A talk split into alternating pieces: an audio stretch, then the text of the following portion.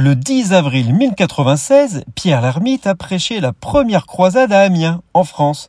Pierre l'Ermite était un prédicateur et un moine français qui a joué un rôle important dans le déclenchement de la première croisade campagne militaire menée par des chrétiens européens pour reconquérir Jérusalem, devenue sous contrôle musulman et qui désormais empêchèrent les chrétiens d'y venir pèleriner, ce qui déclencha le courroux de l'Église catholique et l'appel à la libération de Jérusalem par le pape Urbain II lors du concile de Clermont.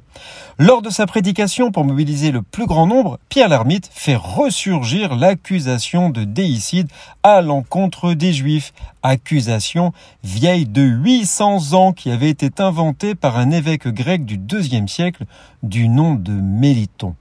Pierre l'Ermite va se servir de cette accusation pour galvaniser les troupes de cette première croisade.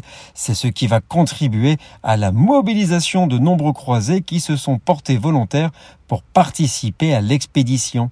Il a rassemblé une armée de volontaires en chemin et a mené une campagne de prédication pour inciter d'autres chrétiens à se joindre à lui, ce qui provoquera le massacre de milliers de juifs lors de leur passage dans les pays traversés.